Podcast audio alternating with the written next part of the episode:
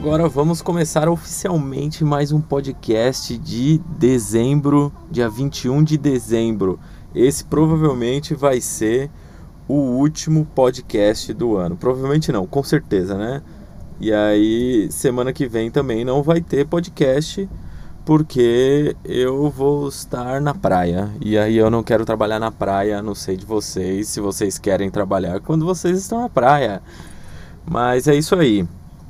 Hoje, podcast, vamos falar de dois assuntos. Vamos falar de Facebook. Facebook está fazendo umas coisas muito legais, mas ao mesmo tempo ele faz coisas absurdas de ridículo.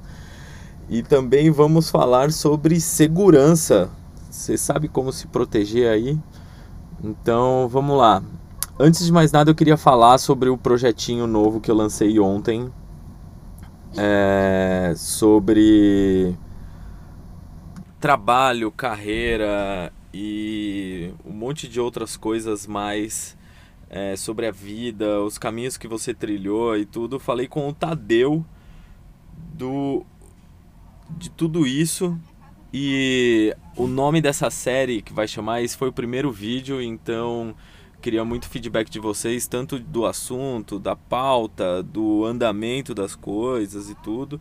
Essa série chama O que você quer ser quando crescer, porque aí eu tenho essa pira com o trabalho de que quando você é pequeno, é, quando você é criança, adolescente, quando você consegue entender o que é a trabalho e tudo mais, que você um dia vai ter que trabalhar e tudo, é, você começa a ter planos, a se inspirar em algumas pessoas, se inspirar em algumas profissões e tudo. Só que quando chega um momento de você realmente trabalhar, esse cenário muda e aí você começa a trabalhar com outra coisa. E aí você trabalhando com outras coisas, você começa a almejar outras coisas. Então, o que você queria ser naquela época já não é mais o que você quer ser hoje. E mesmo hoje, eu, por exemplo, com 31 anos, eu quero, eu ainda tenho sonhos de atingir outras coisas. Apesar de eu já ter uma profissão, apesar de eu já é, ser, sei lá, tá há muitos anos bem sucedido nessa profissão. É, eu quero ser outras coisas, eu quero ser outra coisa quando eu crescer hoje, entendeu? E não, não só sobre trabalho, sobre carreira, mas sobre construir coisas, projetos e criar coisas.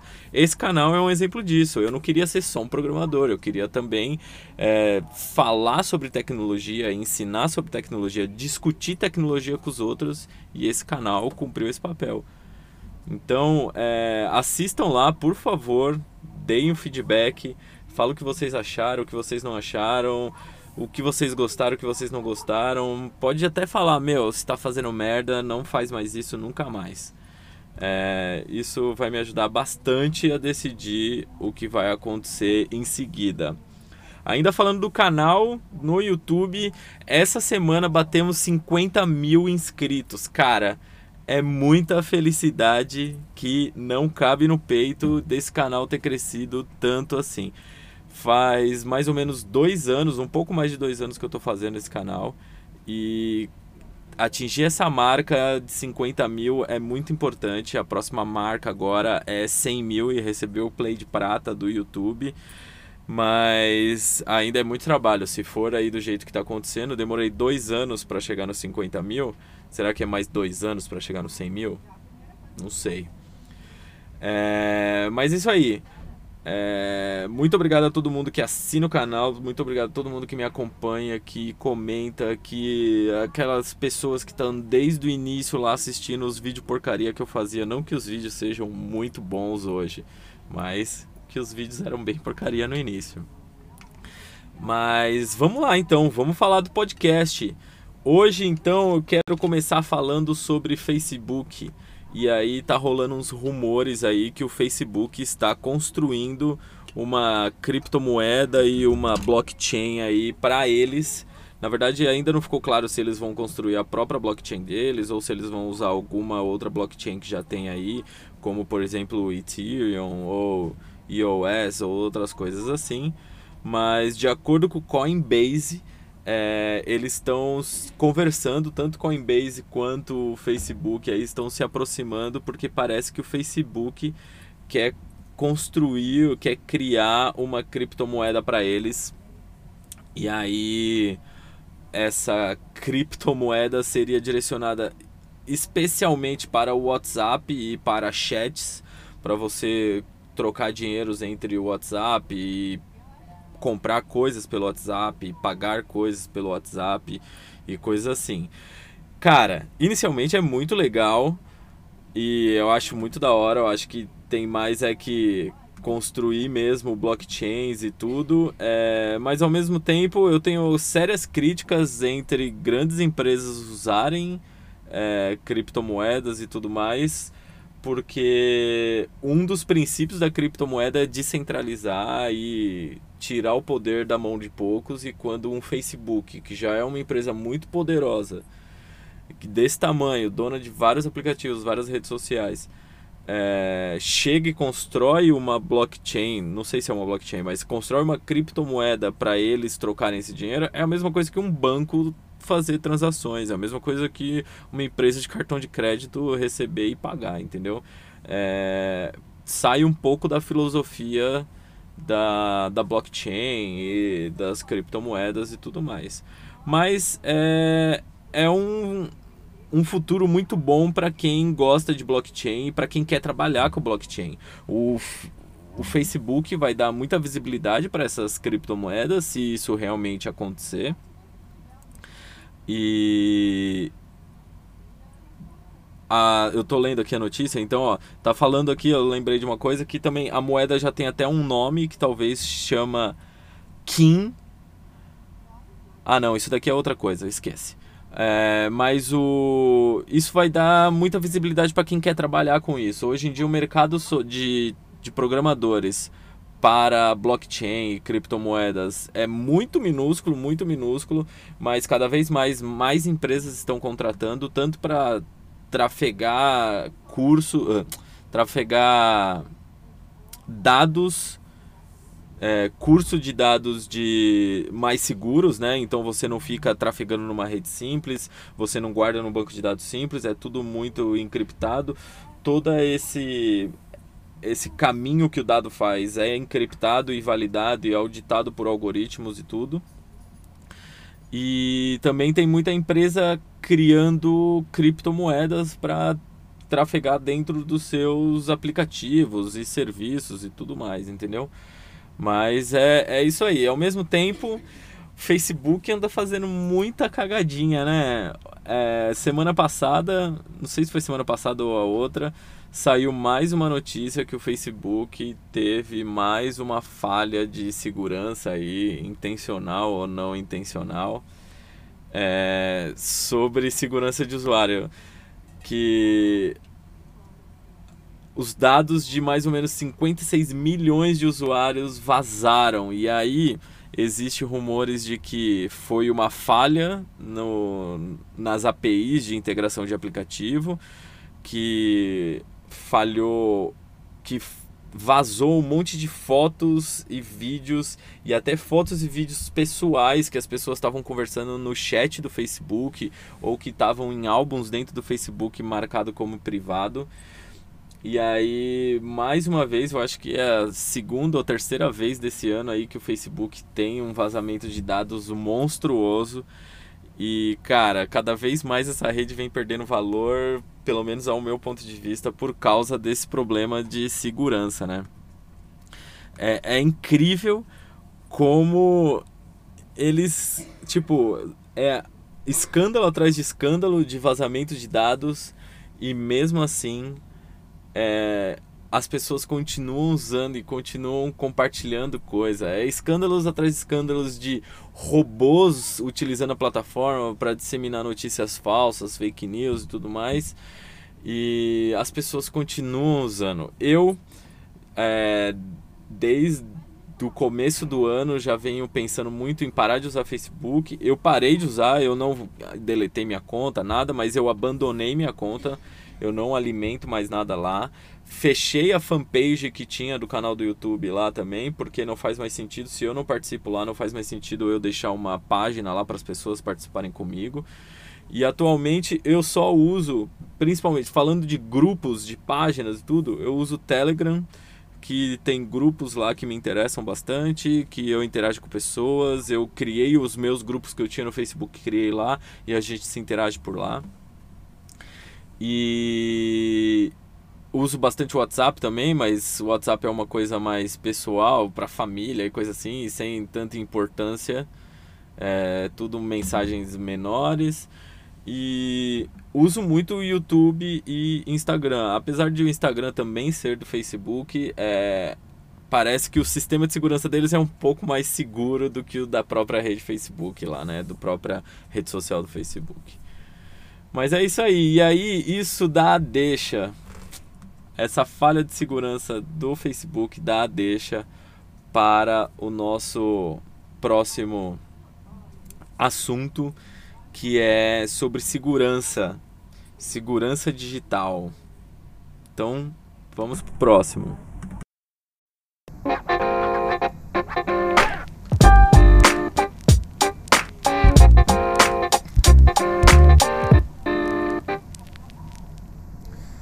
Ó, eu não sou nenhum expert de segurança, é, muito menos um hacker para saber todas as falhas de segurança e tudo mais.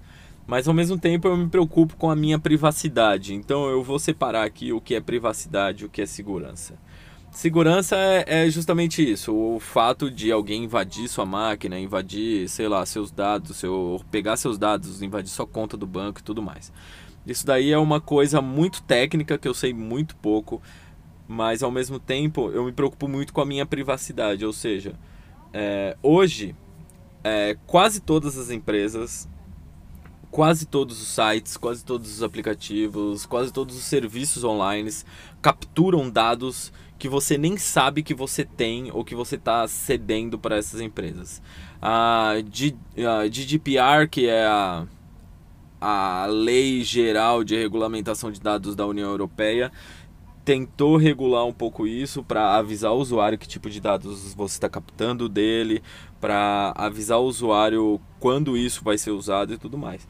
Mas ao mesmo tempo, a maioria dos usuários, eu não vou falar todos porque tem muita gente técnica que é usuário, mas a maioria dos usuários não faz ideia de que tipo de dados essas empresas coletam e começam a traçar perfil de comportamento, tanto para desenvolver produto, para criar melhor produto ou no pior dos casos, para ficar oferecendo propaganda para você, para tentar fazer você comprar algum produto que você não precisa.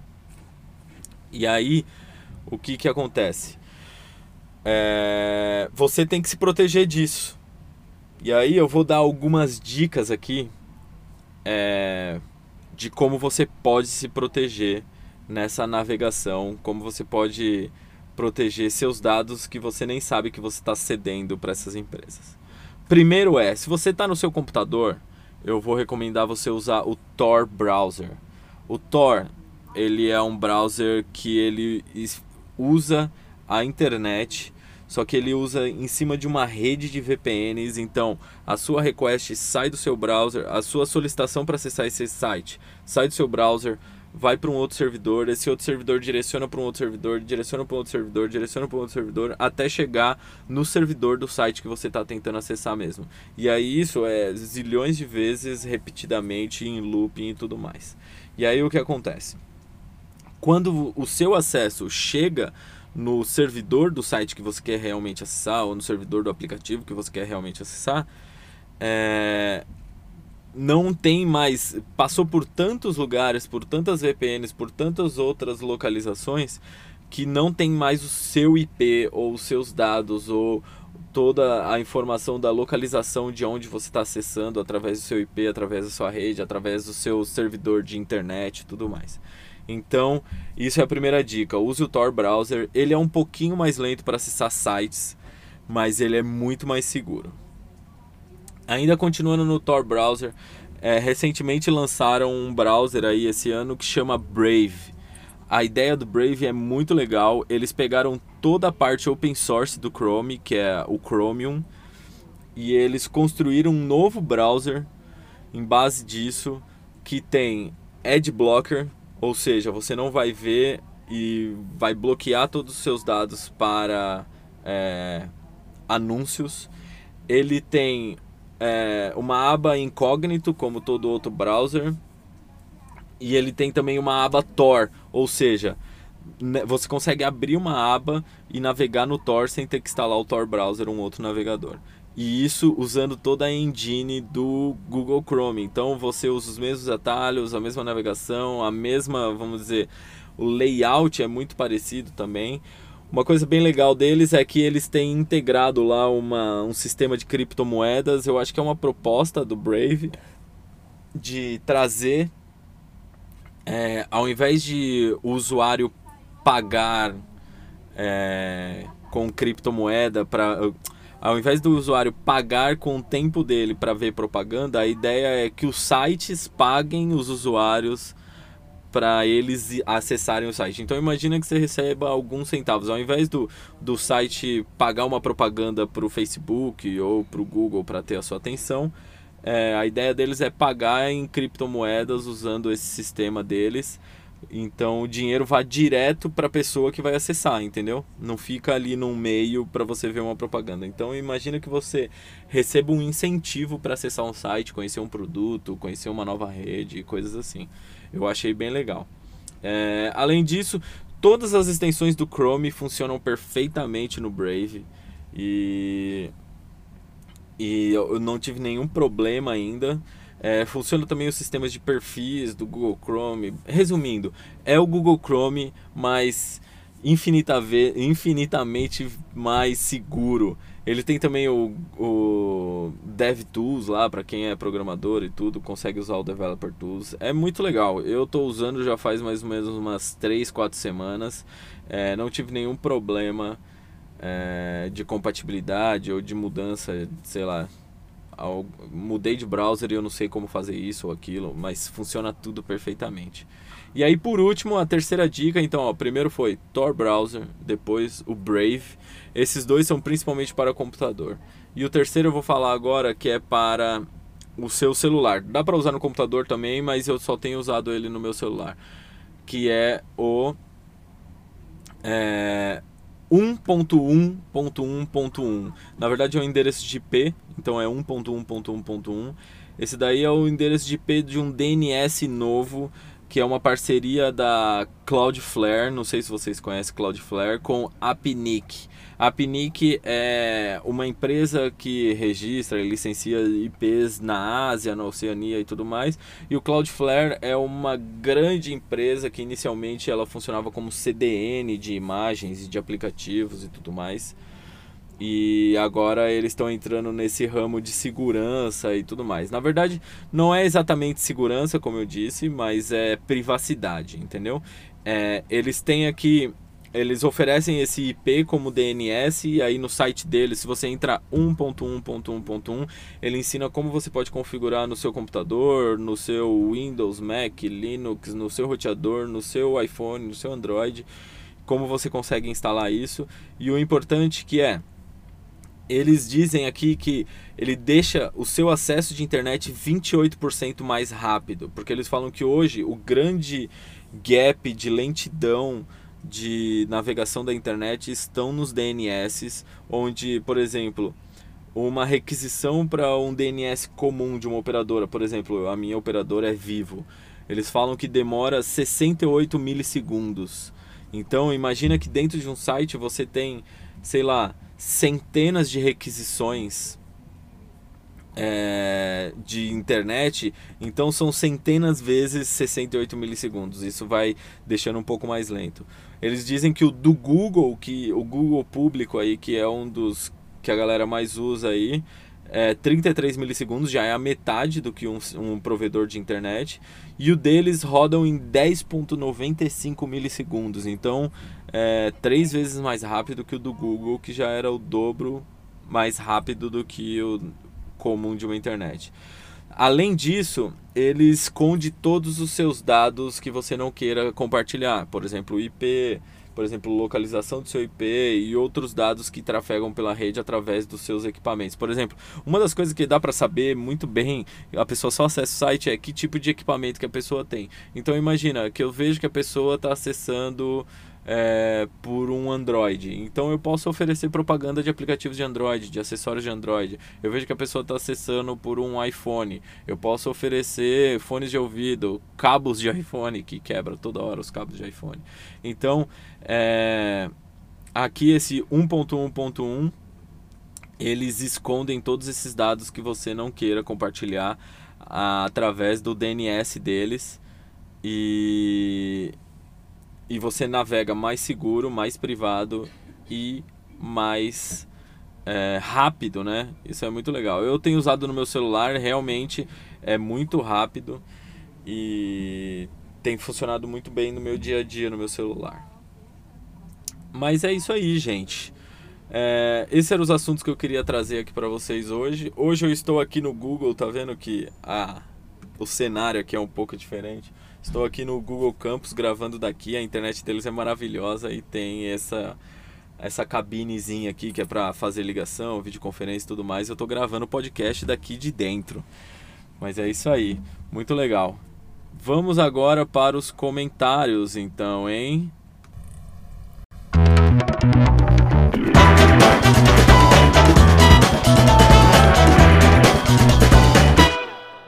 Marco Fraga pergunta: vai ter podcast regularmente? Cara, essa é a minha ideia de toda sexta-feira ou vamos descobrir um dia novo aí, Marco, pra gravar ao vivo aqui, desse jeito que eu tô fazendo e postar lá no feed do meu podcast também. Beleza? Uh... Gustavo Calari. Gustavo, ele pergunta: E o nosso curso de IoT, amigo? Vai ter o curso de IoT. Eu estou fazendo, é, estou construindo ele ainda. Eu estou querendo fazer um curso bem completo de introdução ao IoT. Eu pensei em fazer um curso só das plaquinhas, depois um curso só de programação, mas aí eu estou pensando em fazer um podcast completo. um podcast. Estou pensando em fazer um curso completo é, para quem não programa nada do zero, para quem não entende nada de eletrônica e placas e tudo mais. E vou é, postar esse lá no Udemy. Já está combinado, eu já falei com o pessoal do Udemy e tudo. E vai acontecer lá, entendeu?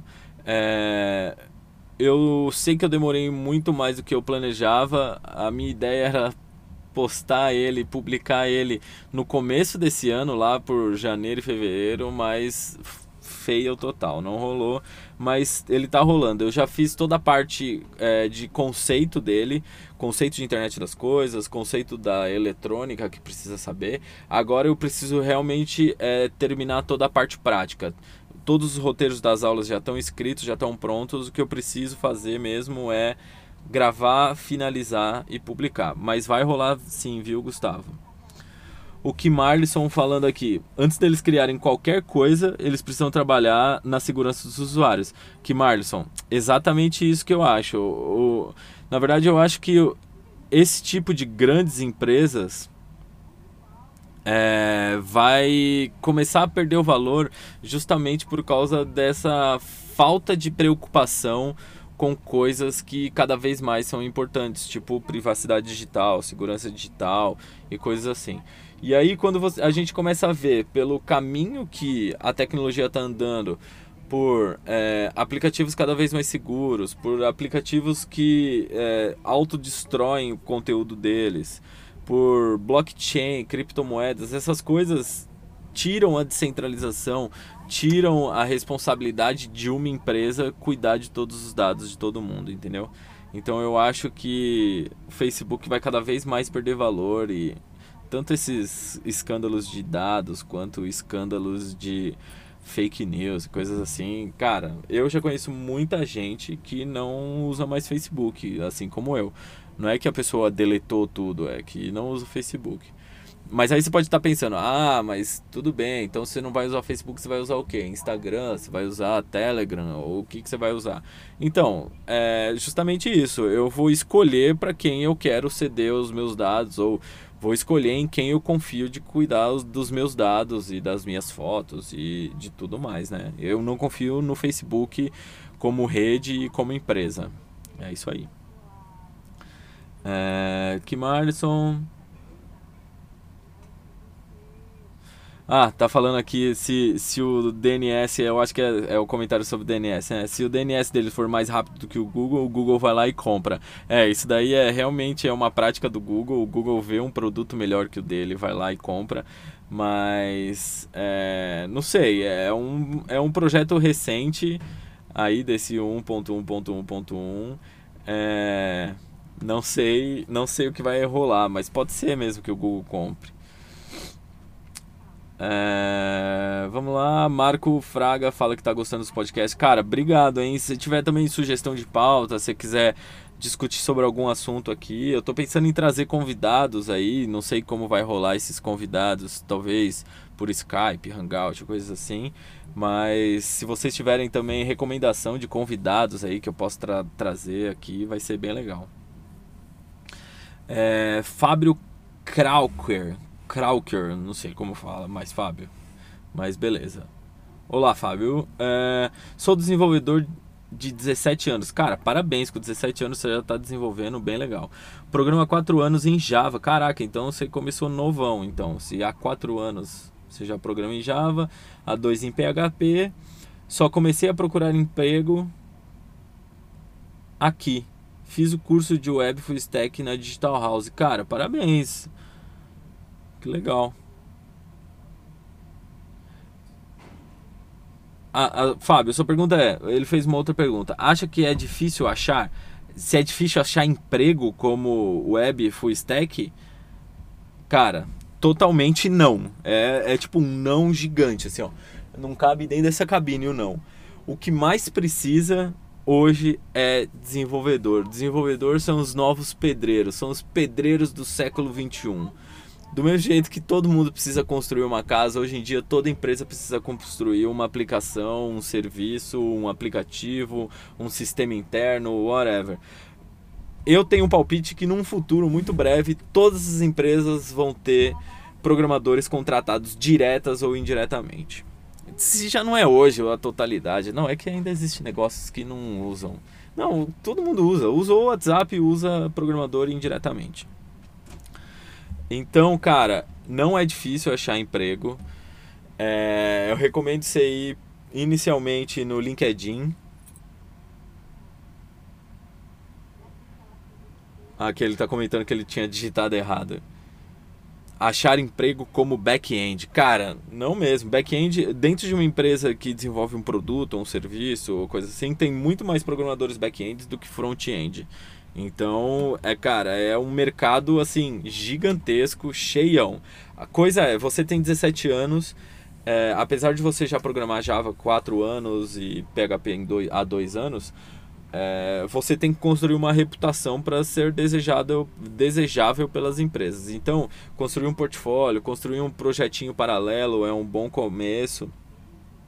É, construir, sei lá, um bom, um bom, como fala, currículo, um bom profile no LinkedIn, e aí você começa a sua busca pelo LinkedIn. No LinkedIn dá para você ver, várias empresas estão precisando de pessoas no seu perfil.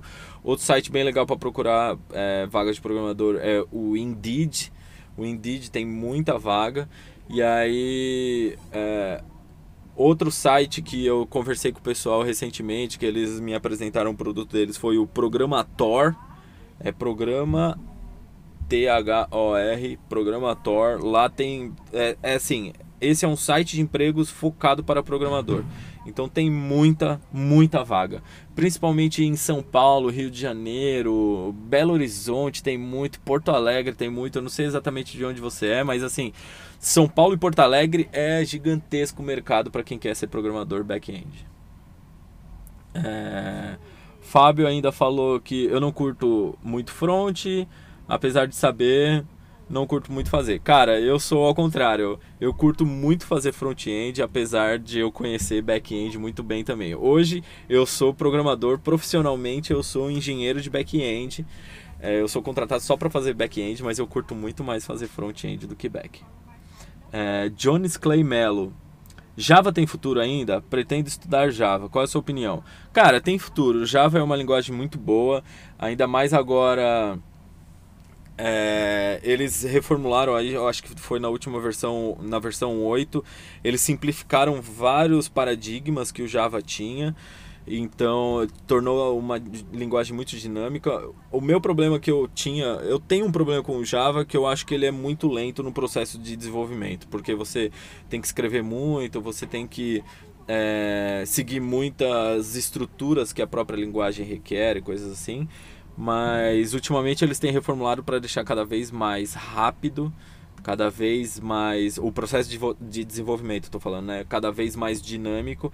E aí tem o Kotlin também que é uma outra linguagem que funciona também na JVM então eu acho que você deveria estudar Java e Kotlin porque muitas das empresas que é, muitas das empresas que trabalham com Java estão começando a inserir módulos de Kotlin e aí o Kotlin como ele usa o JVM também o Java Virtual Machine ele consegue tanto usar jar e bibliotecas em Java junto com Kotlin, então você consegue juntar tudo junto e o Kotlin no final vai gerar o mesmo bytecode que o Java geraria para rolar no, na JVM.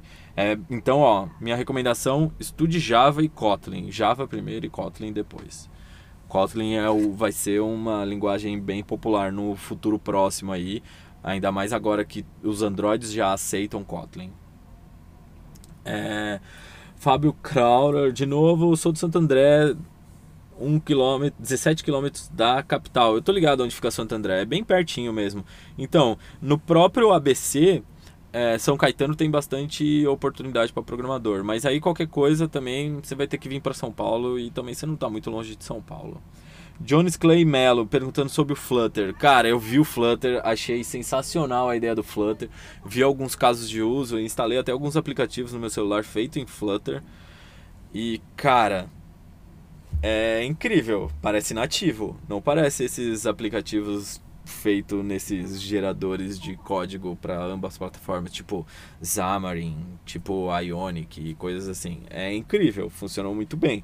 Eu pretendo fazer um protótipozinho aí, algum aplicativo aí em Flutter em breve. E é sensacional, cara. Eu, eu realmente gostei do Flutter. Mas o, o, o problema do Flutter é que é isso, né? Eles trouxeram mais uma nova linguagem para o mercado aí, o Dart. O Dart já existia, já estava no mercado e tudo, mas se o Flutter realmente ganhar é, toda essa abrangência que o Google está querendo junto com o Flutter, é, vai ser mais uma grande linguagem no mercado aí, né? É, Fábio, de novo, perguntando o que você acha de POG, Programação Orientada Gabiarra? Cara, é o meu dia a dia. No final, é, é assim, não vou dizer que é meu dia a dia. É, é difícil falar de gambiarra, ainda mais se um dos meus chefes puder escutar meu podcast. Mas a, a gente tem design patterns, a gente tem estruturas, a gente tem paradigmas diversos para estruturar bem um aplicativo. Mas o a grande coisa é que dependendo do tempo que você tem, dependendo da solução que você está construindo, você vai ter que colocar uma gambiarrinha ali, alguma coisa. Eu acho que a, a programação não é orientada a gambiarra, não precisa ser, mas é, vai ter uma gambiarra ou outra lá, um comentário falando tipo, não sei porque isso está funcionando, mas é isso aí. é o dia a dia do programador fazer com que gambiarra pareça bonito. E aí, Gabriel Duduche, amigo meu aí. Agora se chegou no final, cara. Se chegou no final quando já tá acabando a gravação. Gente, é isso aí. Não vou mais ler comentários. Muito obrigado a todo mundo que participou. Muito obrigado a todo mundo que tem apoiado essa iniciativa aqui de gravar um podcast e publicar ao vivo e publicar depois no feed. É, lembrar vocês de novo sobre esse projeto novo, o que você quer ser quando crescer. Eu postei ontem lá no meu YouTube. Vá lá, assista. Eu estou conversando com o Tadeu Bara, filmmaker, diretor de fotografia. E o cara é muito interessante. Você vai ver o que o skate, o que ele andar de skate, querer ser skatista profissional, afetou na vida dele hoje o trabalho dele como filmmaker e diretor de fotografia. É interessantíssimo, é um projeto novo, eu sei que é um vídeo longo, mas a minha ideia é justamente criar uma série de vídeos documentais e entrevistas um pouquinho mais longa, entre 25 e 30 minutos, para tornar bem interessante aí. É, assistam, comentem e muito obrigado a todo mundo que está aqui. Você pode participar desse podcast participando das lives ao vivo. Toda sexta-feira, às 10h30, eu gravo ao vivo o podcast, então você pode participar. Você pode me mandar vídeo ou mensagem de áudio pelo Twitter ou pelo Instagram. E eu também vou adicionar esse seu áudio aqui no podcast. Sempre. Então, muito obrigado a todo mundo que está me ouvindo, todo mundo que está assistindo. Muito obrigado a todo mundo que participou desse episódio de podcast. Eu vou ficando por aqui. Até o ano que vem, cara. Eu não vou mais gravar live esse ano. Até o ano que vem. E tchau!